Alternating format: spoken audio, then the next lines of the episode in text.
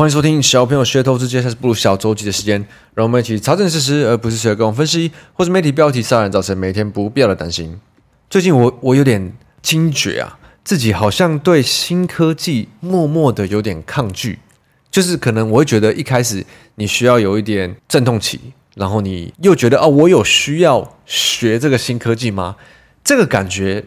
我觉得很不好，因为讲到这个，我马上回想到就是以前小时候，可能爸妈问你，诶，电脑怎么用？诶，手机怎么用？那你跟他们讲个两三次，他们还不会的话，你可能还会不耐烦。那现在现在回想起来，真的很不应该嘛？难道自己也要慢慢的开始步入对新科技会有点障碍的那种问题了吗？一直记得很清楚，就是呃，好几年前那时候我，我我妈还没有开始用智慧型手机的时候，然后我们家就一直诶跟她说，诶，可以换简单的 iPhone 啊，其实它用起来很方便。不会像你想象这么难，但一开始他就很抗拒，他觉得他原本的呃不智慧型的手机就很足够用了，他不需要去学习怎么用新的东西。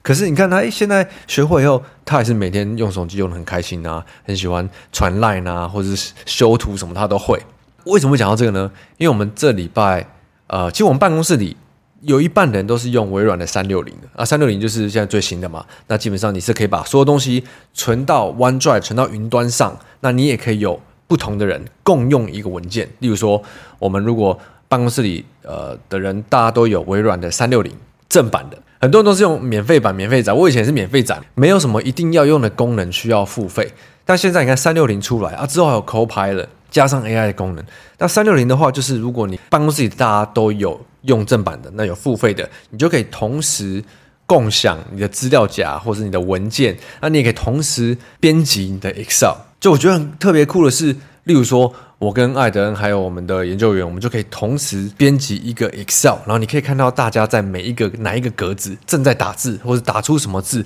是同时可以进行的。刚换三六零的时候，它有个云端的 OneDrive 嘛，那调整这个东西。也是有一点点阵痛期，但我们大概阵痛期可能就一两天吧。但我就默默发现自己有一个抗拒感，就觉得说啊、我有需要用吗？好像也没有必要吧，不然我就让研究员他们去用就好，我自己也不一定一定要接触。但我惊觉我这抗拒感的时候，我就觉得不行，就是这种心态才很容易让人会有那种退化的感觉嘛。既然现在是，尤其现在科技又进步这么快的时代。对，以前可能是每十年，现在变每五年，可能每三年都会有个科技的大跃进。如果你不跟上这些科技的话，我觉得很快就很容易被，也不要说被时代淘汰，而是你就跟不上大家话题。我觉得这不管你今天是呃三十几岁、四十几岁还是五十几岁的人，我觉得真的都一样。虽然我们的用新科技的阵痛期可能会越拉越长，对，以前是哦摸个两下就会，现在我可能要花个一两天啊。如果在年纪大一点，我可能要花个。两三天，花个一个礼拜，可是其实学会这些新科技都是很值得的。这些新科技它就是让你的生活变得更便利，让你不会跟不上这个科技时代的大浪潮嘛。所以办公室里有新的新年轻的新血是蛮不错的。那我们最近也有找了一个在学的呃实习生。那每次看他们这些年轻一辈，才会默默的惊觉，为什么我好像很常在讲惊觉啊？才才发现啊，我已经是中生代的，我已经完全。跟年轻一辈离得有一段距离了。那我现在其实看他们在想事情的方式，在做事情方式，我是完全可以理解的。因为我年轻的时候一定也是那样想事情的，只是现在就完全不会这么想了。那有可能是因为经验的累积，有可能是遇到很多不好的事情过，所以自然而然的你想事情的方式就会变得相对比较保守。但我其实也不知道这到底是。因为你随着年纪跟经验的累积，你自然就会变成这样，还是是因为走的路程才会让人变得自然而然变得比较保守？那我所谓的保守就是，我可能不会把所有的东西都压在交易上面，我可能会想去找一些呃，我可以摆着的，我可以要怎么把资产去分配到其他地方，我想要找一些比较轻松并且把握比较高的一些金融商品去 去放。这种之类想法，但看起来好像这其实我觉得这就是每个人的必经过程啊！你一定要自己走过才知道。只是我们一直希望，呃，可以透过小朋友学投资这个平台、这个品牌，让更多人去去浓缩这段时间吧。不然，其实你随便讲起来，这个时间的过程可能都是呃五年起跳，五年、十年，你才可以真的很了解自己，并且知道自己想要了什么，自己做得到什么，那你接下来的目标，你想要去做哪一块，并且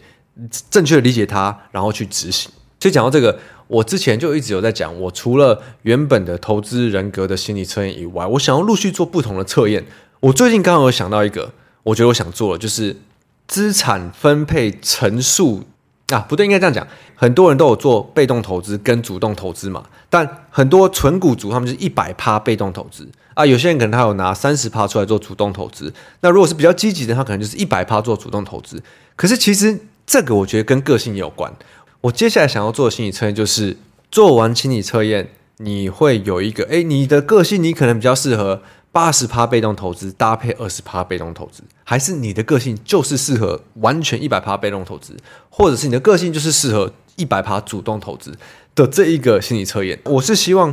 呃不同的心理测验可以累积，你在例如说在我的呃 phone app 上，你就可以有一个自己的 profile 卡，诶，比如说我是老板型交易者的人格，那我适合的搭配是五十趴被动投资。然后五十趴主动投资，然后再加不同的心理测验，你你可以累积出你自己的一个人物卡。那我觉得在这样的话，如果你初期有一个可以完全参考搭配，就是克制化自己个性的做法的话，我希望这样可以就是更快的帮助很多人去找到一个方式。我觉得这也不要说什么初学者小白，而是很多太多散户在市场里。忙忙碌碌的这么多年，你一直根本都不知道自己在追求什么，或者是你根本都没有一个呃很让自己安心、很稳定的一个，不管是交易还是投资的做法。那这是我接下来一年内特别想做的事情。我们小分学投其实到现在也第三年了，我也一直想要重新定义我们的品牌，那重新呃跟大家讲我们这个品牌这个平台的故事。那就再请大家。呃，多多期待跟支持喽。好，那我们看一下这周市场的话题吧。我上周真的难得周记讲这么长，那这周其实这个 extreme 的感觉，又是很极端的的这个情绪的感觉，还是持续在发生哦。我们先来看一下这周市场在担心的各种问题是什么吧。其实我们今天在盘中的时候，办公室有在放一家券商的总经的分析师在分析最近市场。我其实老说蛮不喜欢听总经相关的这种分析，因为基本上他就是把最近发生所有大家担心最坏的事情全部都整理起来跟我讲嘛。那这些事情我都知道啊。那你一直跟我说这事情很坏，市场很坏，我觉得对我来讲其实没有帮助。我想要知道现在这个大家看坏的这个情绪、这个感觉是极端了吗？还是有很多空间可以看得更坏？它整体出来的就是最近市场在讲这些嘛，大概列出来了。呃，例如说美国的众议院的议长被罢免了，啊，又或者是哦，美国最近的这些数据啊，不管是劳动市场的数据，凸显劳动市场降温啊，所以有机会更一步的升息啊，又或者是美国最近的公债殖利率又创了什么多少年以来的新高啊。不管是两年、十年还是三十年啊，可能要突破五趴啊，所以美国可能要继续升息呀、啊。就这种，你一直跟我讲很多这种的，我就会怎么讲？我会听得有点不耐烦。哦，说穿了，这些所有的利空都是在担心美国 FED 有可能持续的升息嘛，又或者是利率有可能维持很高很久。对比原本金融市场觉得。预期明年就要开始降息了嘛？可是 FED 从来没有松口过，说什么时候要开始降息嘛？所以这些各种利空的情绪下，我的理解会是市场非常担心，呃，FED 要持续升息，就像我上礼拜讲了嘛，小摩跳出来说他要升息到七趴，可是七趴没有人讲过七趴，又或者是他要维持现在很高的利率很长一段时间，但这些都是最坏的预期嘛。经过我们一百多期的周记，应该大家很清楚。通常最坏的预期就等于它不会发生的几率占大多数嘛。那通常最坏会发生的事情都是你预期不到的事情，对吧？例如说最坏的事情像是疫情爆发，大家说哦，大家说哦，这只是小感冒，不会这么严重。结果哇，它超超他们超严重，严重到你根本无法有个最坏的预期。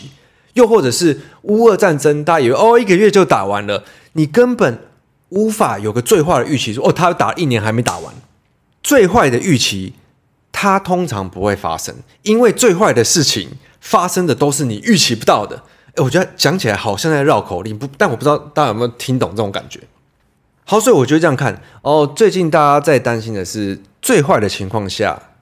这个利率要怎么走？但是这个情绪下，是不是有很多东西它在极端反应很极端？跟上礼拜讲其实一样嘛。我觉得债券的价格，殖利率的相反，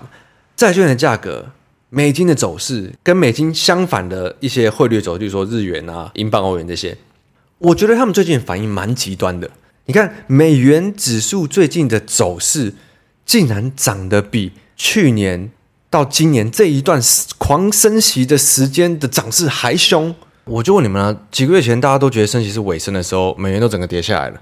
现在它又整个涨得比之前还凶，那它是不是就是正在反映这个预期呢？可是问题是，这个预期它会发生吗？那如果它没有发生的话呢？记得我上周。一直在靠腰，那个小摩的分析师在喊油价嘛，因为小摩他们想要推能源股嘛，一直狂喊了一百二、一百五，结果呢，隔一个礼拜哇，直接从九几崩回大概八十出头。原因是哦，因为呢，这些产油国像是沙乌地阿拉伯证实了，他们原本要这个每日减产的计划，它要延到年底，它没有要这样持续的减产了。所以你有发现吗？这些分析师讲的，呃，目标价一百二、一百五十块的原油价格的假设，瞬间就不成立了。所以他这些假设就是在假设一个最极端的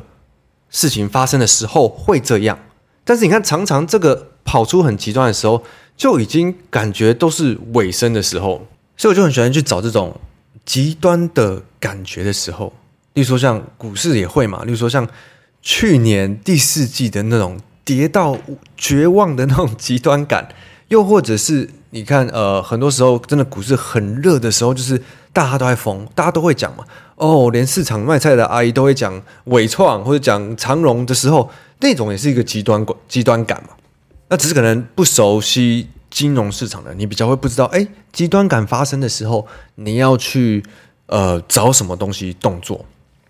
但这我要提醒大家一下，因为这也其实极端感发生的时候，很常你做的方式，你就会比较偏向投资者嘛，就你的你的周期会拉得比较长。所以如果你要去尝试任何的金融商品，在这种极端感的时候，你虽然知道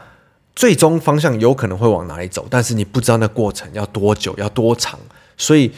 绝对要控制好的，一定是你的呃部位的建立跟你。永远都不用急，就是你可以慢慢去建立帮部位，慢慢去尝试。因为这种情绪极端的尾尾韵，通常都会有一段时间啦。但我觉得像，呃，最一般人可以做到的事，就像是我最近就拿 我手上的很多美元的现金去换成日元嘛，因为我本来就计划年底要去日本跨年，呃，我这次去蛮久，好像去两个礼拜吧，一一到两个礼拜。然后我二月也有在计划再去东京迪士尼那些之类的，所以之后都有日本需求。那你看最近美元这么喷的这么极端，日元跌的这么极端，那我就想说，哦，那不然我就把手上的美元现金都换成日元啊，反正我也是之后会用到。那如果要再做其他的呃相关的操作，我就去找其他的金融商品。但是换汇率这我觉得是最最直接的啦。但当然，不管你要做任何的操作，先有这些剧本，对，就就像是我讲的是我的剧本嘛，我的感觉。那如果你也想在这里面去找到相关的东西，一定也要先设好你自己的剧本，那你才比较知道你呃在什么状况下应该要做什么事嘛。就像是我们讲到，呃，我觉得最近的市场反映很多很极端的东西，但是你看像美股，美股一定要有金流上的矛盾感出现的时候。我才比较兴趣。如果诶很极端，大家都很悲观，然后股股市又一直跌，一直跌，两边反应是一样的时候，我觉得那就没什么好那个。但如果例如说，我发现诶最近纳斯达克科技指数好像跌不太动了哦。虽然大家一直在唱这种空的东西，而且讲的都是最坏的，利率要升高，利率要维持很高，这种对科技指数最不好的才对啊。诶为什么好像纳斯达克费半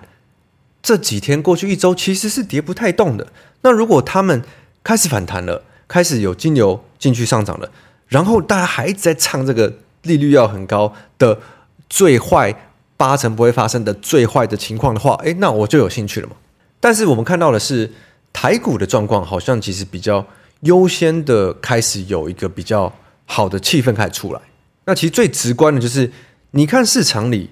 有没有出现很多一直涨的股票，或者是涨很多的股票？那你看最近的贵买市场，其实相对的比加权强的蛮多的嘛。而且好多那种像我风中爱风中爱抓出来那些业绩很强的小股票，贵买市场的股票，